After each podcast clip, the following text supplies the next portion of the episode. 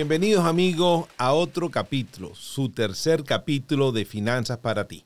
Yo soy Carlos Palazzi y hoy voy a traerles un tema súper interesante. Vamos a hablar de todo lo que tiene que ver con el sistema inmobiliario, con los préstamos inmobiliarios, los famosos mortgages, le decimos en Estados Unidos, y cómo esa parte trabaja.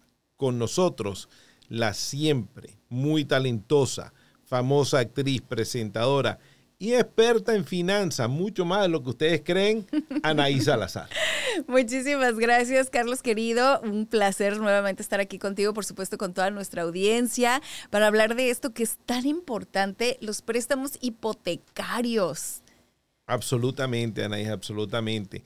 Las noticias hoy en día están eh, en todos lados. La parte de los préstamos hipotecarios, mucha gente está preocupada. Aparte de que el sueño de tener tu propia casa, era el famoso sueño americano, era ser dueño de tu casa. Yo creo que no nada más es el sueño americano, yo creo que es el, el el, dream de cualquier persona, ¿no? O sea, cuando estaba uno joven y, y, a medida que vas creciendo, o sea, siempre piensas en eso, ¿no? Es cuando tenga mi casa, cuando, o sea, cuando me case, cuando tenga mi casa, cuando tenga mi familia. La verdad es que yo creo que es uno de los primeros sueños que tenemos todos, Carlos, y en algún punto, eh, pues eh, queremos realizar ese sueño todos en la vida. Absolutamente. Y la forma en cómo se hace en este país donde estamos y en nuestros países varía un poco, varía bastante. Y hay una, una, anécdota muy cómica, muy divertida, porque en el 2006, cuando yo compré mi primera casa aquí en los Estados Unidos, mi madre vino de visita. Y cuando llegué la hice pasar, entró a la casa, la vio feliz. Y yo le dije, ¿qué le parece mi casa? Y me dice, hijo, muy bien. ¿Y cuándo la terminó de pagar? Apenas empezaba a pagarla. Es el concepto, es muy, muy diferente a como lo hacemos nosotros en otros países. Sí, no, totalmente. Y bueno, mira, la verdad es que también, además, como dices tú, de que es diferente en, en, en, en los lugares, ¿no? De donde nosotros somos a este país. Incluso aquí, pues hay también diferentes formas de comprar, Carlos, y también ha cambiado muchísimo los tiempos. A mí me, mira, la verdad es que yo te, te, ahí sí te confieso que no tengo muchísima experiencia. Todavía no he comprado una casa aquí en los Estados Unidos. En, en México sí, te, te, te, platico que tengo dos casas. Una que se compró de contado y una que se compró a crédito. Y para que al ratito que hagamos las comparaciones podamos platicar un poquito. Pero yo me he enfrentado aquí en los Estados Unidos a un a un muro, te voy a decir, porque cuando he querido comprar, fíjate que me han pasado ciertas cosas y, y de pronto pasa tantito tiempo y, y cambia tanto todo. Claro. O sea, todo es tan cambiante y tan rápido que claro. de pronto no sé la verdad cuando me dicen, no, mejor espérate. Es que es mejor cuando esto y es mejor cuando el otro. Entonces, la verdad, yo estoy muy contenta de que hagamos este programa hoy y que más tarde vamos a tener un invitado muy, muy importante porque es un gran experto que yo creo que no nada más me va a quitar las dudas, obviamente, de lo que tengo, ¿no? A todo mundo, o sea, seguramente tiene muchos muchas preguntas y, y, y, muchas incógnitas que aquí se les van a resolver. Absolutamente, por eso es que es importante que la gente tenga claro que esas son las, metas que ellos tienen, qué es lo que quieren hacer y que busquen la información de gente que sepa lo, cómo manejar ese tipo de cosas. La industria de préstamos, en particular, aquí en Estados Unidos se compra con préstamos, es una industria muy grande, muy, muy grande, y hay muchas variantes, hay muchos programas de los gobiernos, tanto de las ciudades como de los estados, que ayudan a la gente porque quieren estabilidad en su, en su, en su territorio, en su pateadero. Sí, y bueno, también este es importante, como dices tú, yo creo que comencé, comenzar con, con tener bien claro qué es lo que queremos. Yo creo que a mí eso fue lo que me ha fallado un poquito, porque de pronto yo decía, sí, sí, sí, quiero tener mi casa y ya, y empezarla a pagar y todo eso, pero después, ya sabes, o sea, también pienso, para serte honesta, decir, híjole, es que si compro una casa, me estoy atando para empezar, a un lugar, ¿no? A una ciudad, a un específico lugar. Y entonces, lo que ahorita, por ejemplo, que vivo de renta, si se me descompone la lavavajillas, pues vienen, hablo a la oficina y vienen de la oficina y me la arreglan. Uh -huh. Yo no tengo que pagar los impuestos, ¿no? Porque creo que se pagan impuestos cuando eres uh -huh. propietario. Bueno, ya nos, nos platicará también nuestro experto de todas esas cosas. Entonces, todas esas dudas me han generado que yo estuve retrasando también mi, pues mi oportunidad de comprar, ¿no? Obviamente ahora, Carlos, te, mira, te, te, digo que durante más o menos despuésito de la pandemia, yo quise eh, eh, comprar un departamento.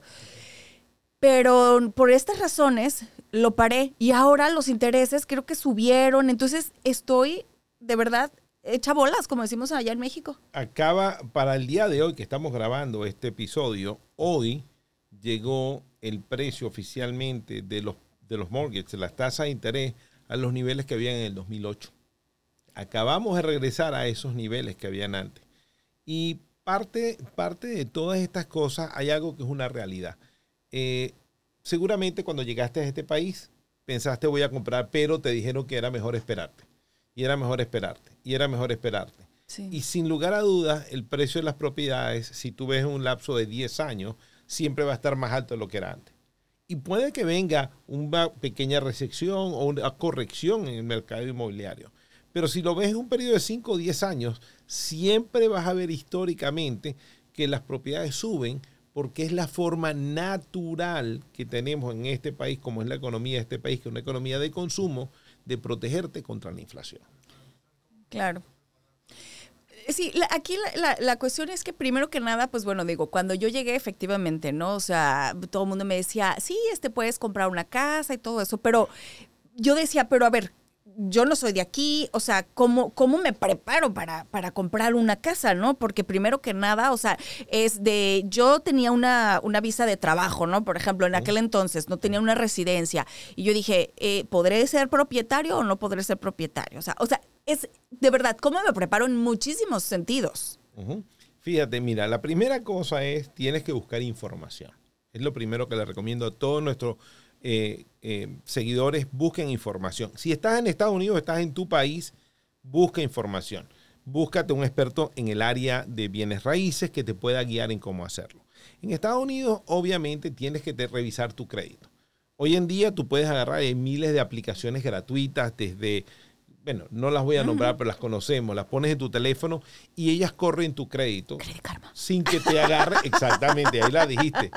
Credit Karma y otro montón de ellas más. y yo, Credit Karma. Que ellos lo que hacen es darte una idea de cómo está tu crédito a la fecha de hoy y puedes empezar a trabajarlo. Ahora, si tú buscas al experto en el área de préstamos o al experto en bienes raíces, que uno se comunica con el otro, dado el detalle, ellos te van a ayudar a cómo empezar a hacerlo. Lo otro es cuánto necesitas para dar de enganche. Mucha gente que está en Estados Unidos dice, bueno, yo estoy con una visa de trabajo, tengo derecho a comprar. Piensen esto, Julio Iglesias no era residente americano y tenía casas en Miami. ¿Cuántas personas que son eh, celebridades de otros países tienen propiedades en los Estados Unidos? Tú no tienes que ser ciudadano o residente americano para comprar propiedades acá y te financian no es el mismo financiamiento que a un residente o a un ciudadano, pero te financian. Tiene financiamiento. Pero no es como que te sale más caro que si fueras un residente. Porque, por ejemplo, yo cuando llegué dije, bueno, en algún punto, este, pues voy a tener que o sea, cambiar mis papeles y todo este rollo, entonces mejor me espero para cuando esto, ¿no? Entonces, ese tipo de duditas son las que me habían surgido eh, en, un momento. Y ahorita, la verdad es que también te voy a ser muy franca con todo lo que está pasando, ¿no? Este, se habla, pues, de muchas cosas, ¿no? De que puede haber una recesión, los intereses están en su máximo, este, históricamente, ¿no? En su límite este, de, pronto también, o sea, como que dices, ¿cuándo será un buen momento para comprar? Si ahorita yo estoy viendo que, por ejemplo, hay, al menos aquí en California, donde nosotros estamos, Carlos, hay más desamparados que nunca en la vida. Entonces yo digo, ¿qué es eso? ¿Por qué la gente no puede ni siquiera, deja tu comprar, ya, ya no puede ni rentar casas, pues menos comprar? ¿Por qué? O sea, entonces a lo mejor no es un buen momento. O sea, ¿cuándo es ese momento? En mi opinión personal, yo no soy experto en el área de préstamo o en el área inmobiliaria, no es mi área de experticia, conozco un poco. Pero en mi opinión personal, si tú te vas a establecer en una ciudad y pretendes vivir cinco años o más, el mejor momento de comprar es ahora sí y solo si tú puedes afrontar los pagos a los cuales te vas a enfrentar. Porque, ¿qué pasa? Ahorita la gente dice, oh, si compro una casa hace tres, cuatro meses, compraba un precio muy alto, pero una tasa de interés muy baja y se espera que corrija un poco el precio de las casas, que compres una casa más barata, pero con una tasa de interés más alta. ¿Qué es lo que pasó ahorita? Es lo que va a pasar. Hace dos años, este, podías comprar una casa más barata, digamos, pero los o sea, pero ahorita, por ejemplo, los intereses están mucho más altos. ¿no? Absolutamente. Y ahí es donde viene el problema es, ahora, si vas a comprar diciendo, oh, voy a comprar para estar viendo el valor de la casa en las aplicaciones que te dan el valor de la casa todos los días y frustrarte, eso no te va a dar ningún rendimiento. Esas son inversiones a largo plazo. Y me imagino que también influye el para qué quieres la casa, ¿no? Como dices tú, si vas a vivir en ella, esa es una cosa. Si la vas a querer para eh, rentarla o hacer los, el famoso Airbnb o esas, ese tipo de cosas como inversión, me imagino que debe de ser otra cosa. Eh, si la quieres comprar medio usadona, remodelarla y ganarle un poquito de dinero, pues me imagino que debe de ser otra cosa. O sea, hay muchas maneras eh, de ganarle o perderle a la hora de comprar una casa. Hay muchísimas que tienes que darle cuenta y, lo otro es saber en qué momento estamos. El costo de materiales ahorita está tan alto para la construcción que mucha gente que compra casas las repara y las revende. Sobre todo la madera, Carlos. Exactamente. Ya ves los precios de la madera cómo está. Una locura.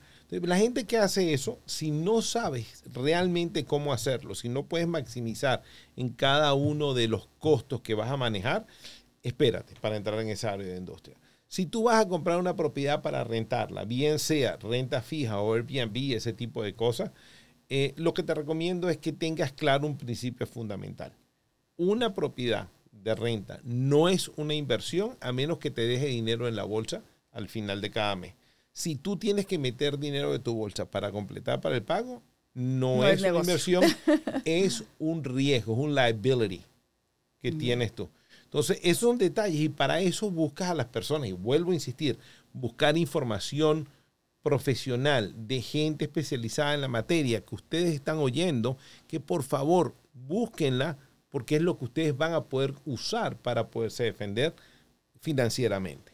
Claro, y es importante eso que acabas de decir, Carlos, porque a lo mejor uno dice, ay, están subiendo y no sabemos ni por qué. En este caso que hablábamos de la madera, hay que recordar que en los Estados Unidos, pues yo creo que las casas en un 90% se construyen de madera, a diferencia de nuestros países, ¿no? Entonces, ¿por qué se encarecieron aquí y no en otros lugares? O sea, y no en México, por ejemplo, ¿no? En algunos lugares, es precisamente por eso. Entonces, ahí es donde te pueden, ahí sí a lo mejor el experto te puede decir, ¿sabes qué? Estamos viviendo una crisis a nivel empresarial nada más en cuestiones de la madera, pero esto va a pasar en tanto tiempo, nos esperamos un par de meses, no sé. Esa es la importancia de siempre recurrir a alguien que sabe. Claro, y recuerden que, que, en este país está sucediendo un fenómeno. Hay 5 millones de, de unidades de vivienda que se necesitan, que no están construidas, solo para gente que ya vive aquí. Y sin meterme en el tema de migración, este país ahorita tiene una crisis que necesita más trabajadores y si ven las noticias de nuestra frontera sur, están dando paroles en cantidad industrial. ¿Por qué? Porque el país necesita nuevos trabajadores para poder estabilizar la economía del país. Totalmente, pues ya ves, ahorita la, la industria de del transporte, la crisis que hay tan tremenda, o sea, y es que la verdad es que mucha gente dice, no, pero es que ahorita este, no hay trabajo y no sé qué. No, pues trabajo sí hay, lo que pasa es que mucha gente no quiere trabajar, o sea, se acostumbraron a los estímulos, se acostumbraron a que durante la pandemia el gobierno pues te daba todo gratis, hasta, o sea, podías ir a cualquier esquina y ya sabes que te están regalando comida y todo eso, pero es por eso que el, re, o sea, es un efecto dominó, ¿verdad? Lo que estamos viviendo ahorita, ¿no? El que la gente no quiera trabajar y entonces, pues miren, ahí están las consecuencias, más desamparados, las rentas subieron, los precios de las casas subieron, los intereses subieron y entonces estamos atorados ahorita en una situación... No solo eso, recuérdate que gracias a la pandemia todo evolucionó muy rápido. Sí, también. Entonces, hay mucha gente buscando empleo en un sector que ya no tiene ofertas de empleo y hay muchos otros empleos que están ahorita que sobran las ofertas, pero estas personas no se han preparado para hacerlo o no se ven haciendo esos otros empleos. Y eso es un problema muy severo. Eso va a afectar a las propiedades. Porque lo que estamos viendo ahora es cuál es la situación. Posiblemente va a haber un poquito más de desempleo en este país por todo lo que está haciendo la Reserva Federal. Si eso sucede y aumenta un poco el desempleo, va a venir una ola de ventas de propiedades de aquellas personas que compraron propiedades hace 3, 4, 5 años y que ahora no la van a poder pagar y eso va a hacer que ajusten los precios. No va a ser una mega caída, no viene una crisis loca. Lo que cambia completamente es el juego de la inversión en bienes raíces. Es completamente otro negocio, completamente otras circunstancias diferentes a lo que era hasta hace tres meses por los últimos diez años. Y por ejemplo, cuando, cuando tú ya, bueno, vamos a suponer que investigaste, agarraste un experto y el experto te dice, ¿sabes qué? Pues como tú, ¿no? El, el mejor momento para comprar siempre es ahora, porque mañana no sabemos si vamos a, qué onda, ¿no? O sea, eh, eh, ahora sí que vamos a hablarlo, a romantizarlo un poquito, pero pues la vida es hoy. ¿no? Entonces las decisiones se toman hoy. Y yo, haz de cuenta, vamos a suponer, ¿no? Que estoy en una posición en la que digo, es que yo quiero una casa. Ya busqué a mi experto, ya te, ya, ya te tengo, tú eres mi, mi, mi, experto. Yo te pregunto, Carlos, como, como alguien que, que nunca ha comprado una casa, a mí me conviene más si, si, si, yo voy directamente, por ejemplo, con el banco a pedir un préstamo o tú sabes que hay como inmobiliarias que te financian las propiedades, ¿no? Entonces, por ejemplo, ahí, ¿qué, sería lo conveniente? Porque porque por un lado, pues eh, eh, no hay un intermediario, ¿no? Que en este caso tendría que ser el banco, pero por otro lado, pues no tengo el amparo de mi institución. Mira, eh, hay que tener mucho cuidado. En Estados Unidos hay muchísimas personas que tienen licencias de lenders que pueden prestar dinero y hay compañías que hacen dinero haciendo préstamos con una línea de préstamo que ellos tienen, prestan dinero y después venden esos préstamos a los bancos grandes. Ellos hacen todo el trabajo, lo que llaman los americanos el legwork. Tener cuidado con qué. Si yo estoy trabajando con una compañía que haga un mortgage broker, que lo que va a hacer es conseguirme los mejores lenders, los mejores programas, esa persona va a tener mucho más acceso a conocimiento y a información que un banco. Si yo voy a ir al Banco de América, me va a terminar vendiendo un producto de quién? El Banco de América. Si yo voy a vender un producto al Chase, me va a dar un producto del Chase. Pero si yo me voy a un mortgage broker que me puede ofrecer productos de cualquier banco, él me puede buscar la mejor alternativa para mí. Si me voy a un Federal Credit Union, me va a dar a lo mejor un producto muy barato, pero lo único que me puede ofrecer es el producto que ellos tienen. Ah, ok. Esa, sería la diferencia entonces. El mortgage lender es diferente que a un private lender. Una persona, a esos famosos shark loans o eh, eh, hard money loans lo llaman, que son los préstamos que un privado te da a mayor interés, con unas condiciones normalmente un poquito más agresivas. Mm, eso funciona para el que no tiene otra opción.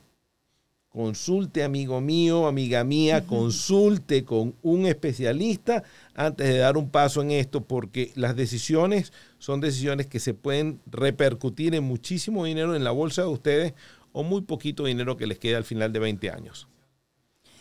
Y, por ejemplo, si vamos a suponer que, yo ya digo, ah, sí, sí, sí, voy a comprar la casa, ¿no? ¿A, quién me dirijo primero que nada? ¿A un realtor o a un prestamista? Eh, en mi opinión, el orden de los factores no altera el producto. Ah, no importa. Si yo voy a donde el mortgage broker primero, él me puede contactar con un buen realtor. Si hablo con un realtor, él me va a contactar con el mortgage broker, porque ellos van a querer que tú estés calificada y saber hasta qué calificas ah, antes de mostrarte una casa. Entonces, por cualquiera de los dos lados lo puedes hacer. Con eso dicho, ¿qué es lo que, lo que sucede? Mucha gente dice, bueno, tengo que poner un down payment. ¿De dónde saco el dinero? ¿Cuánto tengo que poner? Hay muchos guidelines, hay muchas eh, reglas en cómo hacerlo. Pero también hay muchos programas, recuerda lo que estoy diciendo, programas que ciudades y condados en Estados Unidos ponen a la disposición del público. Porque, por ejemplo, la ciudad de Glendale, California, le ofrece a los maestros un programa especial donde les dan el down payment y les hacen pagar por 5 o 10 años, no sé exactamente cuánto en este momento, y después le perdonan los otros 20 años. Oh, wow. ¿Por qué? Porque lo que quieren es que esa gente se mude. El truco está en que no te puedes mudar, que no puedes refinanciarlo por ese periodo de tiempo. Lo que quieren es que mm. te quedes en la ciudad. Ah, ok, ok, ok. No, bueno, pues como esta y otras preguntas, o sea, sobre todo eh, ahorita que estabas diciendo lo del down payment o, o con quién y cuánto eso, bueno, vamos a tener un invitado un poquito más adelante que de verdad, o sea, tiene 30, más de 30 años de experiencia, Carlos, y de verdad créanme que si cualquier pregunta que ustedes tengan, este, él nos va a contestar aquí todas esas dudas. Yo como te dije, yo soy muy inexperta en estos temas de inmobiliarias, préstamos y así, así que yo estoy segura que mucha gente se va a identificar conmigo porque tengo muchas cosas que preguntarle. No, y créeme, créeme algo, Anaís, vas a gozarlo y muchos amigos, ustedes van a poderse identificar mucho con nuestro invitado. Yo tengo varios años conociendo a Rubén, quien viene ahorita a hablar con nosotros, y yo les voy a dar dos o tres datos de él. Pocas veces he hecho negocios yo con alguien financieramente en el área de la industria de finanzas que, que sean más serios que Rubén. Okay. Pocas veces he conseguido gente más seria y más honesta que Rubén. Y otra cosa, es fanático del fútbol. La única cosa que él sabe más que de casas es de fútbol. Es de fútbol. Y juega. Y, pero son cosas que tú te das cuenta que él es una persona como nosotros, que, es, que le puedes hablar, que le puedes tener confianza y que yo les voy a dar una recomendación. Si ustedes están con preguntas, bien sea con el préstamo que tienen actualmente, con una casa que quieren comprar, con lo que tengan en esa área, contáctenlo porque realmente es una persona interesante. Pues yo por lo pronto ya tengo aquí mi, mira. No, buenísimo. Me traje mi lista porque, pues porque yo soy una de esas personas que la verdad estoy em, esperando comprar una casa pronto, si, si Dios quiere. Entonces, pues, bueno, aquí está la... Yo creo que sí. Amigos, vamos a entrar ahorita a un corte, pero quiero que queden muy pendientes porque en este momento todas sus preguntas, si nos las mandan por acá, las vamos a responder para ustedes y de esa manera ustedes van a poder saber qué hacer con la parte financiera en los bienes raíces. Regresamos.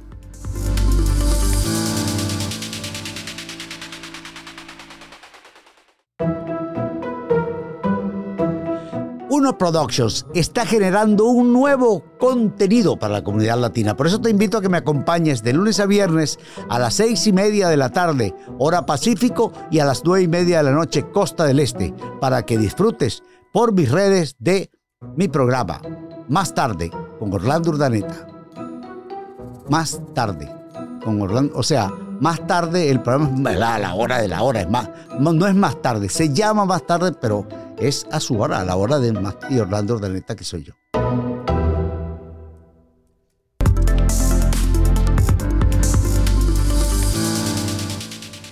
Ya estamos de regreso aquí en Finanzas para ti y bueno, pues estamos Carlos Palazzi, Anaí Salazar, su servidora, nuevamente por ahora con un invitado de lujo, la verdad que estamos de manteles largos. Vamos a presentar a una persona que tiene más de 30 años de experiencia en la industria. Rubén Romero, bienvenido.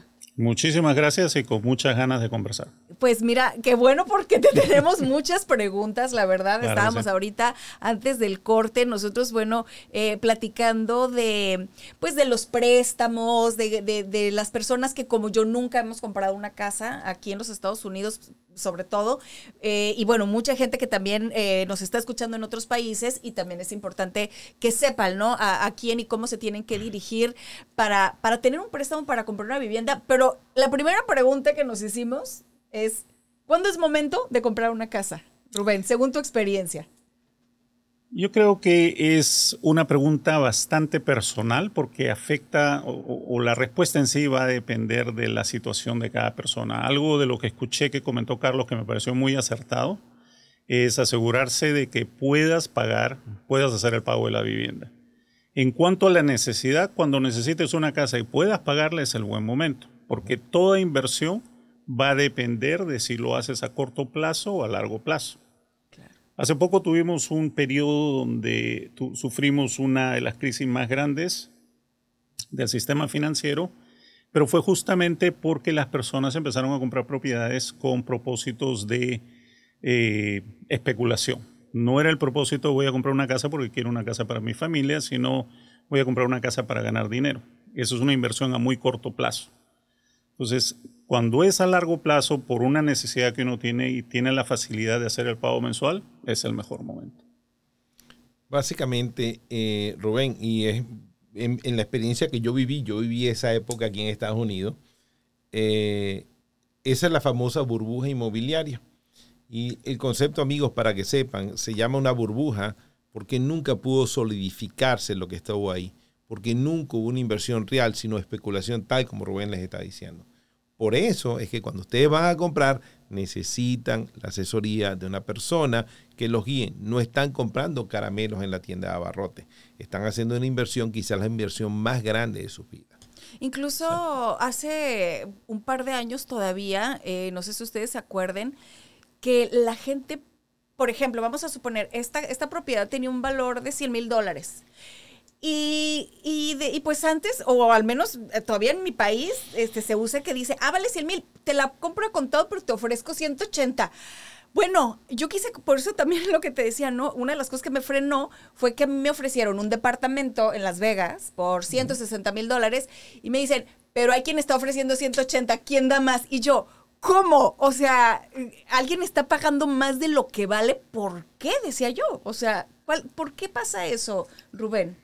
Es la, la, el principio básico de la oferta y la demanda.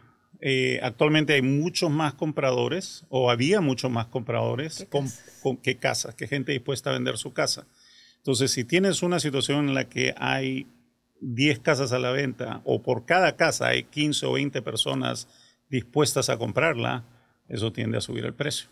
Y un poco el frenesí de la gente que no quiere perder la casa. Ya la vio, le encantó la yarda, la cocina, se, se les acomoda la escuela de los niños, entonces entras, entras al, eh, compromiso de ir subiendo, ir subiendo y terminas a un precio que no pensabas pagar. Se ve mucho, se ve mucho pasar. Te hago una pregunta, Rubén. Eh, mucha gente habla de cuando compran la casa que revisan el distrito escolar donde está la casa. ¿Eso le sube el valor a la propiedad o puede hacer que la propiedad suba más de valor que otra casa igualita a esta, pero en un distrito escolar menor? Definitivamente, porque la mayoría de las familias eh, cuando están en, en, una situación de comprar vivienda, lo primero que ven, como dices, es el distrito escolar. Y si es un distrito escolar muy popular porque tiene eh, mejores rendimientos en cuanto a enseñanza y, notas y, preparación de los muchachos, entonces es generalmente geográfico, o sea, tienes que estar en cierta área que califica para esa escuela. Y eso es uno de los factores muy importantes para, pero, Pero en teoría uno puede comprar casa donde quiera, o sea, o sea tú, tú no, es, no es como que te dicen, no, tú no tienes hijos, tú no puedes comprar aquí, o sea, no. Oh, no, eso no, tiene nada que ver. Pero entonces todos somos, o sea, todos podemos pedir un préstamo y, y, y, y como de cuánto nos pueden prestar, o sea, ¿qué, en, qué, ¿en qué se basan para saber cuánto dinero me pueden prestar? Nos basamos en ciertos indicadores que nos van a dar al final del día una sola respuesta. ¿Puedes afrontar el pago mensual, sí o no? Eso se van, ingresos, correcto, básicamente. correcto. Se van, se van, a medir unos indicadores que al final de cuentas tienen eh, una relación entre lo que uno gana y lo que uno gasta. No solamente lo que ganas, sino qué gastos o qué deudas ya tienes. Si tienes pagos de autos, si tienes pago de tarjetas de crédito, préstamos personales, los famosos student loans, préstamos de estudiante. Entonces se tiene que hacer un cálculo para que no exceda cierto porcentaje de tu ingreso residual. De ahí se determina. No, buenísimo, buenísimo, porque creo que es uno de los factores que mucha gente no sabe. Y como estábamos hablando hace un rato, Anaís y yo, tú tienes que saber hasta dónde calificas. Por eso es que yo, sentado con mi esposa, le dije, si compramos una casa ahorita y nos mudamos, ¿a dónde nos mudamos? Y yo empecé a correrlo y le dije, no, muy lejos, porque todo está muy caro para lo que uno califica. Porque ahorita están los intereses altos. Por los intereses están altos. Ahora, el que puede afrontarlo, está en una ciudad que quiere vivir, pues puede aprovechar y comprar las casas. Ahora, para eso, Rubén, ¿qué opinas tú? ¿Crees que en este momento las casas, por lo que está pasando, están ajustando en valor, están bajando un poco? ¿Cuál crees tú que sea más o menos el tiempo que esto va a durar? ¿Por cuánto tiempo crees tú que se mantenga? Eh, bueno, hay muchas opiniones, para serte honesto. Hay personas que, que opinan que esto es va a ser un periodo muy corto, pero personalmente yo creo que tenemos un poquito, poquito de tiempo de espera todavía. Lo que está pasando es lo siguiente. Conforme eh, lo, que viene a ser el affordability o, asequibilidad, o sea, qué tanto se acomoda el pago de la casa a tu presupuesto. Si tú no puedes pagar, te vas a tener que esperar. Y si tú te esperas, estás hablando de un porcentaje, una gran cantidad de personas que están esperando a que bajen los precios o que bajen los intereses, cualquiera de los dos. Y eso genera una presión contra los vendedores. Entonces los vendedores que tienen muchos de ellos vendieron su, compraron una casa esperando venderla de ellos en tiempo récord, porque era el mercado que tenían. Pero hoy en día también se dan eh, con la sorpresa de que ya compraron la casa, ya tienen el pago mensual y tienen que hacer el pago de la casa que no se está vendiendo, lo que ellos esperaron vender. Entonces, eso, esta presión se traduce en un precio más bajo. empiezan a bajar las propiedades, eh, pero a la misma vez estamos viviendo tiempos récords en cuanto a demanda. Correcto. Hay demasiadas personas que están empujando pero están así, están a la espera. Entonces, una respuesta exacta es difícil porque algo tiene que pasar. Eh, las predicciones son de que eh, por los problemas inflacionarios que estamos viviendo, el gobierno no va a, bajar el interés federal. Ahora, el interés federal, el Federal Reserve, el interés de la Reserva Federal, no es necesariamente el que controla las hipotecas. Es un indicador que es uno, uno de los eh, de, la, de, los, de las fuerzas, si se quiere, que gravitan al momento de determinar el interés, pero no es el único. Eh, pero por ahí viene el problema, que hay otros, otras presiones, otras decisiones que tiene que tomar el gobierno federal para evitar que se subsidien los intereses, que era lo que se venía haciendo en los últimos 14, 15 años. Correcto. Oye, pues mira, ahorita digo, retomando un poquito la pregunta pasada, ¿no? Nada más para que la gente sepa, o sea, que, que, que si tú tienes un ingreso, ¿no? Vamos a suponer de 40 mil dólares al año, y, y, pero pues como dices tú, estás pagando un carro, estás pagando unas tarjetas de crédito y eso, entonces se va a basar en eso, pero el crédito, o sea, yo, yo, vamos a suponer que yo tengo buen crédito, o sea, ¿sí influye aunque tenga otros pagos o no tiene nada que ver? También influye, definitivamente influye en dos, en dos cosas. Primero, el porcentaje que te permiten de tener de pago mensual comparado a tu ingreso va a ser más alto si tienes buen crédito porque representas mejor riesgo para la institución financiera. Eh, por un lado, eh, pero también eh, va a, haber diferencia en el interés. Entonces, si tu interés es mejor porque tienes buen crédito, también tu pago mensual va a ser un poquito más bajo, lo que te permite subir en el, o sea, Para que la gente no se asuste que diga no va a poder comprar una casa porque ya tengo un pago del carro y pues en la tarjeta pues ahí compro mi súper y todo eso. O sea, que si manejan un buen crédito, o sea, sí puede ajustarse, ¿no? O sea, que la gente sepa. Y, y rápidamente también, una pregunta. ¿Cuánto dinero tendría yo que dar de down payment para comprarme mi casa? Si yo soy la primera vez que compro casa. Sí, muy buena pregunta. Ah, y, escuché una de las preguntas que, estaban haciendo hace un rato acerca de que si hay diferencia en poner una buena cantidad. En, en realidad no. Primero, la primera pregunta, ¿cuánto se puede, ¿con cuánto se puede poner de enganche? Hoy en día hay muchos préstamos del gobierno federal. En realidad existían hace tiempo, pero por el mercado que vivíamos, no era factible eh, que le acepten a un comprador la oferta con un programa de ayuda del gobierno porque había demasiada competencia. Entonces, eh, los programas existen. Se permite comprar hoy en día con el 1% de enganche. Eh, tradicionalmente, el FHA, que es un programa ofrecido por el gobierno federal o asegurado por el gobierno federal, te permite comprar con el 3.5%. Los programas tipo Fannie Mae o Freddie Mac, estamos hablando de un 5, 10 o 20%. ¿Hace mucha diferencia en tu pago mensual? no tanto porque esos son préstamos que están siendo amortizados en 30 años. Entonces, aproximadamente por cada 10 mil dólares que tú pones extra en, enganche, estamos hablando de un promedio de 70 dólares al mes. O sea, no es una cantidad. O sea, te descapitalizas más de lo que. Absolutamente, absolutamente. Y Rubén, una pregunta para aquellas personas que tienen propiedades. Hay mucha gente que ha oído que hay planes de la ciudad de Los Ángeles o del condado, no sé si es solo a California o está en otros lugares, que les están permitiendo convertir los garajes o crear unidades adicionales que pueden rentar en esas, esas casas. ¿Cómo funciona eso? Es una ley estatal eh, y, nuevamente todo es basado en la gran demanda que existe eh, por vivienda. Entonces el Estado lo que está tratando es de promover que los propietarios de, de casa conviertan estas unidades, cosa que era muy difícil hacer antiguamente. Eh, en una unidad completamente independiente. O sea, antes podías hacer una, convertir tu garaje, pero no podías tener una cocina adicional si la zonificación de la vivienda era de una residencia solamente. Hoy día sí te permiten. Pero no hay exigencia de que la tienes que rentar. Lo que esperan es que cuando la tengas, decidas rentarla a otra persona.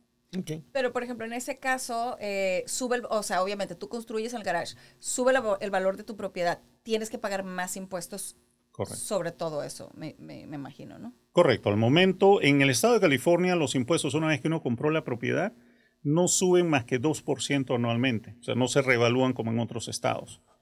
Eh, pero si haces una modificación a tu propiedad, sí te van a hacer una eh, recalculación. Correcto. Te revalúan la propiedad. Pero el, el, el beneficio del ingreso de, de alquiler de esta unidad eh, te da positivo al momento de calcular cuánto recibes de ingreso y cuánto estás pagando más de impuestos prediales. Oye, ahorita que mencionabas que normalmente, ¿no? Este, dar más down payment y eso no vale la pena porque, como decimos, te descapitalizas, pero no es tanto el beneficio. Pero si yo pago en lugar de, por ejemplo, que ya no di da- tanto down payment, pero lo que quiero adelantar son mensualidades, ahí, por ejemplo, ¿cómo funciona? Sí, porque los pagos, nuevamente, hablando de, estos préstamos, están siendo amortizados por 360 meses o 30 años. Entonces, si tienes, si empiezas a pagar 50 dólares, 100 dólares extra al mes, estás reduciendo el balance eh, de unos pagos que ya están programados para 30 años. Entonces, cada mes debes un poquito menos de intereses del pago que estás dando todos los meses eh, y empiezas a cortar el tiempo de tu préstamo. Puedes acortarlo 2, 5, 10 o hasta 15 años, ¿no? Wow. Mira, Muy interesante, muy interesante. eso podría ser eh, muy buena estrategia para mucha gente. Oye, otra preguntita, ya sé que estoy muy preguntona, No, pero como te dije, bueno, como ando bueno. queriendo comprar mi casa, eh, hay, hay planes que te ofrecen, por ejemplo, tasas fijas. Yo había escuchado hace dos años, este, cuando quería yo comprar el departamento, me ofrecían una tasa fija, o sea, me decían vas a dar tanto de así, y de aquí a que los 30 años, la mensualidad va a ser la misma Baje, suba, lo que, pero mi mensualidad va a ser. Y hay otras que el, el- la tasa, o sea, tu, tu mortgage varía, o sea, es- se ajusta a qué y qué es mejor, o sea, para a la hora de comprar, o sea, qué es lo que yo tendría que buscar mejor, una tasa fija con más interés, una tasa que se ajuste con menos, ¿cómo funcionaría eso para una persona que va a comprar? Una tasa fija porque la mayoría de las familias tiene un ingreso, un ingreso relativamente fijo, ¿no? O sea, vas incrementando, pero es programado. Entonces, una tasa fija es la más deseable para las familias. Las tasas variables se pusieron de moda cuando los intereses fijos subieron a niveles exorbitantes. Hoy día sí nos preocupamos porque los intereses han llegado al 6%, pero cuando yo comencé en, en financiamiento estábamos ah, prestando a 9.75, 10, 11. Los intereses en una época llegaron incluso arriba del 20%. Es ahí donde los variables o ajustables se pusieron de moda.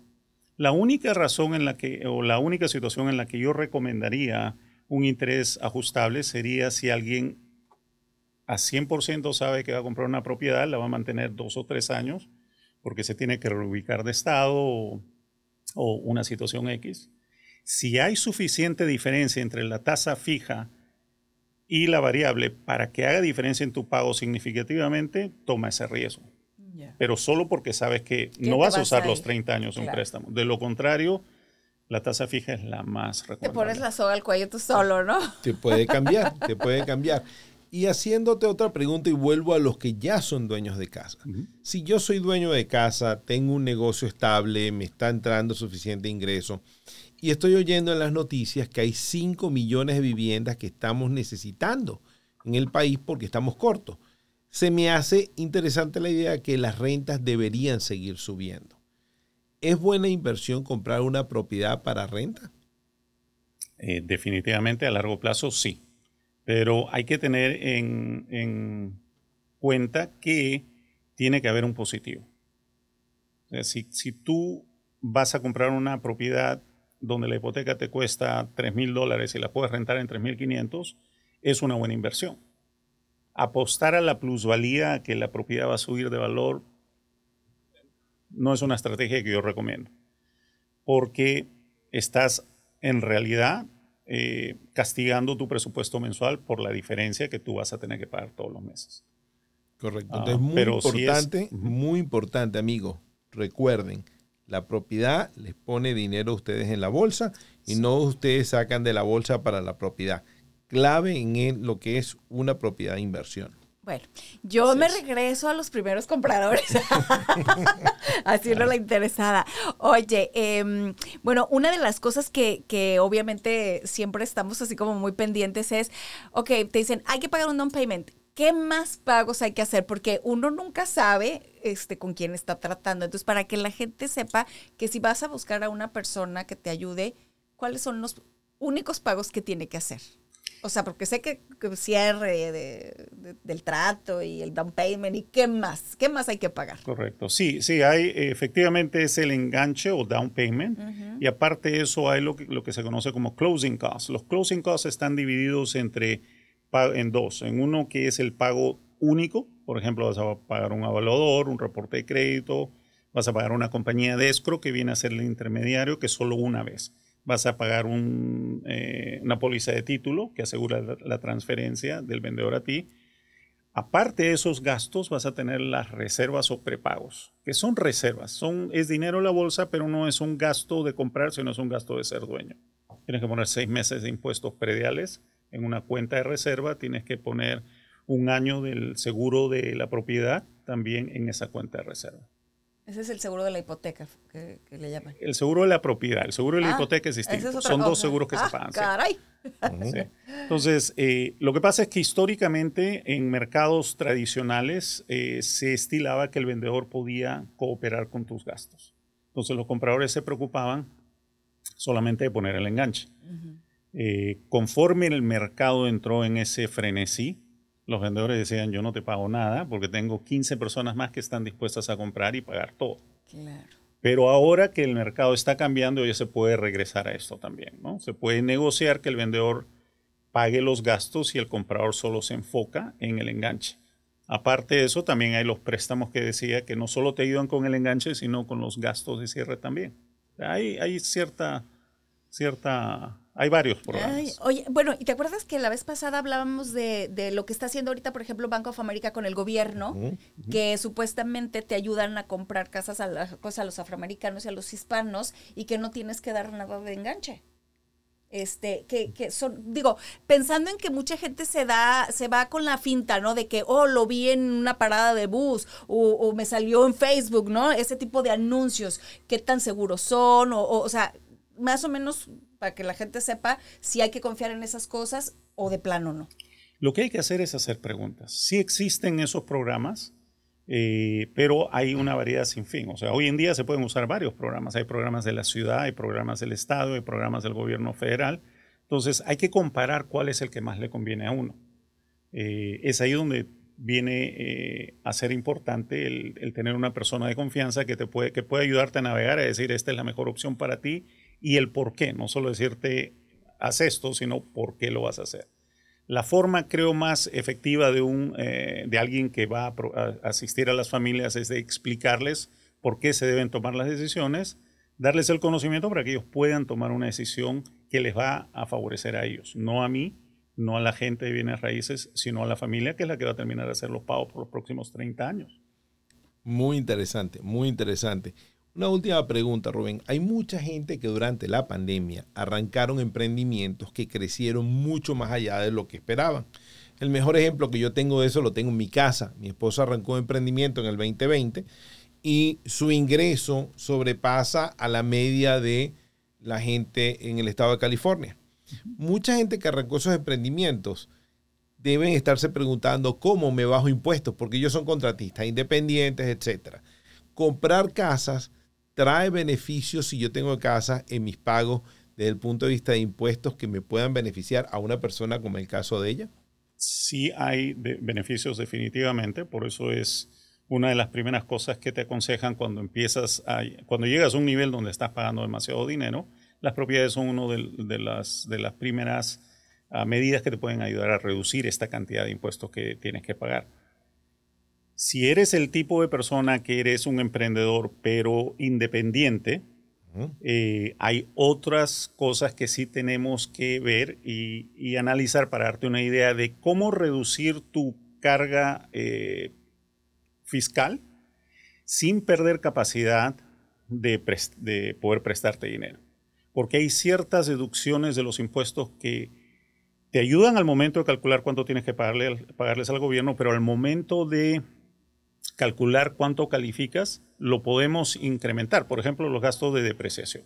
El gasto de depreciación es un gasto contable que te permite bajar tu ah, ingreso que está afecto a impuestos, pero al momento de calificarte nosotros agregamos ese, ese, gasto de, regreso. Buenísimo. hay muchas cosas que, que, se pueden utilizar. Muchísima gente me está preguntando quieren, o me están comentando que quieren comprar casa, que el año que viene van a comprar casa.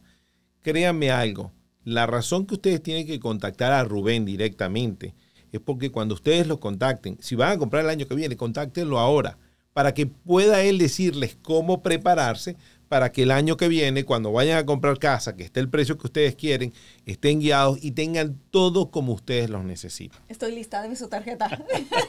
te la, doy. Rubén, un millón de gracias. Creo que todos nuestros seguidores acá van a agarrar esta información muy de primera mano. Señores, aquí tienen la información de Rubén, aquí tienen todas sus redes sociales, contáctenlo con confianza. Él tiene un team de gente bastante grande que saben lo que están haciendo, confíen en él y él va a poder ayudarlos a que tengan las soluciones que necesitan en todo lo que es la parte inmobiliaria. Rubén, un millón de gracias. Un placer. Amigos, ya volvemos en un minutito.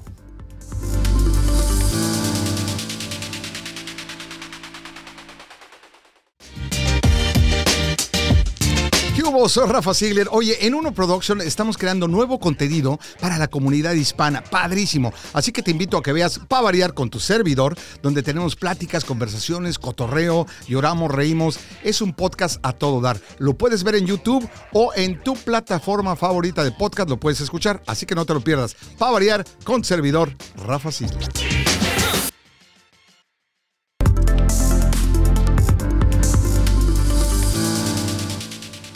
Bienvenidos de vuelta, amigos, a su programa Finanzas para ti aquí con la grandiosa, súper estudiada, súper preparada y súper interesada en comprar propiedad. ¿Qué tal? Anaí Salazar.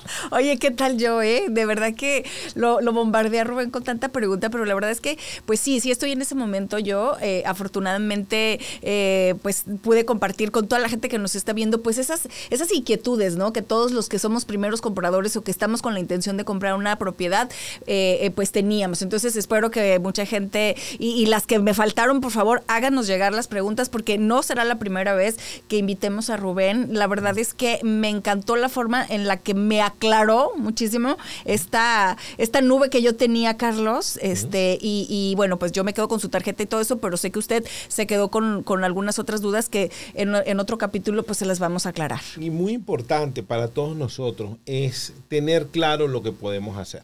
Es muy, muy importante gente como Rubén son la gente que tenemos que buscar para que nos ayuden. Siempre buscar un especialista en cada área. Si, yo me, si a mí me duele la barriga, si yo tengo un hijo y mi hijo se siente mal, ¿lo llevo a dónde? Al pues al pediatra. Claro. No. No lo llevo al carpintero. Al podólogo. No, al carpintero no lo llevo. Bueno, hay una excepción si el niño se llama Pinocho. Ah, ahí lo llevo al carpintero. Ahí sí. Oye, pero, pero, pero sí me gustaría también, digo, que, que además de este tema, Carlos, este, después también toquemos. Eh, mucha gente quiere comprar casa y está muy bien, así como yo. Pero mucha gente también dice que no quiere comprar una casa porque también es bueno estar rentando casa porque te quita problemas de la gente que compra. Que, es, que es, es, en eso yo te podría decir a lo mejor mi punto de vista. De, de, la diferencia en lo que ha sido rentar todos estos años versus ahora que sea dueña de una casa, ¿no? Hay un programa que vamos a traer que tenemos que hacer, que es comparar las rentas con, eh, con, con, las compras, porque tiene ventajas y desventajas cada lado. Eso es lo que me gustaría que la gente también analizara, también como una, como que se hiciera esa pregunta antes de comprar. Correcto. ¿No? O sea, que también tuviera bien claro cuáles son las ventajas de rentar. Aparte de eso, hay una cosa que todos tenemos que tener claro. Imagínate que hayas comprado una casa, que tengas todas estas responsabilidades encima y te dé una enfermedad. Dios no quiera. ¿Y ahora cómo le hago? y cómo cubro lo que cuesta una enfermedad y cómo cubro todo esto. Entonces, cuando hablamos de salud, si a, todos hablamos de fitness y yo siempre soy un aspirante al fitness. Eso, se te ve, se te nota. Aspiro nada más. Pero un aspirante al fitness y la realidad es que todos tenemos que tener una vida más sana, pero también tenemos que entender el sistema de salud donde estamos viviendo. Hijo, sí. Y uno de los programas para nuestro próximo programa, vamos a traer un invitado que nos va a ayudar a entender justamente todo este proceso, tanto desde el punto de vista de cómo me cuido más la salud, como cómo debo manejarme el punto de vista de la parte de seguros, etcétera. Hay muchas cosas que tenemos que cuidar, muchísimas cosas que tenemos que cuidar, pero vamos a hablar de ese tema. Sobre todo cuando lo acabas de mencionar, vivimos en un país donde el sistema de salud da vergüenza. No o sea, de verdad, no es el mejor. Así lo vamos a decir. Da vergüenza. Así lo vamos a decir. Con sus cinco letras, ¿no? O sea. Da totalmente vergüenza. Lamentablemente, la primera economía del mundo y da vergüenza el sistema de salud. Y sí quiero compartir con ustedes, amigos, hoy tres cosas que quiero que siempre tengan muy pendiente. Número uno, y esta voy a, ustedes me, voy a aparecer un disco rayado. Tengan un presupuesto familiar. ¿Cuánto gano? ¿Cuánto pago? Y veo todos mis gastos. Porque ese es el primer paso que van a tener que hacer cuando se sienten con Rubén. Ese es el primer paso cuando compran una casa. Es el primer paso cuando vayan a planear para su retiro. Es el primer paso para saber qué seguro de salud puedo comprar. Es el primer paso para saber qué tipo de gimnasio o qué tipo de... O cuánto puedo ahorrar. Todo. O cuánto puedo invertir. Todo. todo. Necesitan eso. Primer paso es eso. Voy a aparecer un disco rayado. Número dos, empiecen a pensar si quieren estar, comprar una casa, en qué ciudad o en qué área quieren vivir. Empiecen a pensar dónde les gusta. Y tercero, contacten a un profesional que sea como Rubén, un mortgage broker que les puede enseñar la parte de los préstamos o a un eh, real estate, eh, un agente de bienes raíces que pueda guiarlos en el mismo proceso y ponerlos en contacto con el mortgage broker de su preferencia. Así es. Y bueno, yo nada más les voy a dar un solo consejo. Sean muy felices toda la semana y nos vemos la próxima. Amén. Este ha sido nuestro tercer capítulo de Finanzas para ti. Yo, Carlos Palazzi. Anaí Salazar. Nos despedimos con todo el cariño del mundo y nos vemos la próxima semana por el mismo canal a la misma hora. Finanzas para ti es producido en los estudios de Uno Productions en Glendale, California. Producido por Carlos Palazzi y Christian Walter. Ingeniero de audio Aranza Romero. Producción ejecutiva Luis Medina. Productor asociado Aleira Tomás. Coordinadora de producción Jocelyn Sandoval. Finanzas para ti es una producción de Uno Productions Inc.